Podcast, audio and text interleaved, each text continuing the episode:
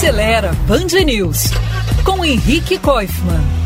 Ontem eu falei aqui sobre a multa para dirigir o carro sem a buzina funcionando e disse que evito ao máximo buzinar. Mas isso não quer dizer que eu acho que carro não deva ter buzina.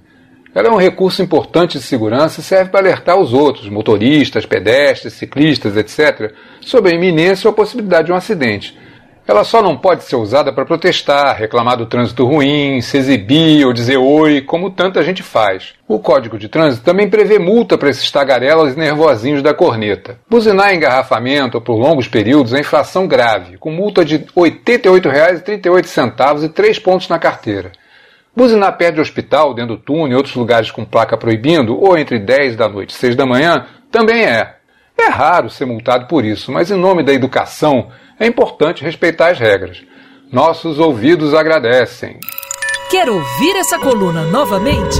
É só procurar nas plataformas de streaming de áudio. Conheça mais dos podcasts da Band News FM Rio.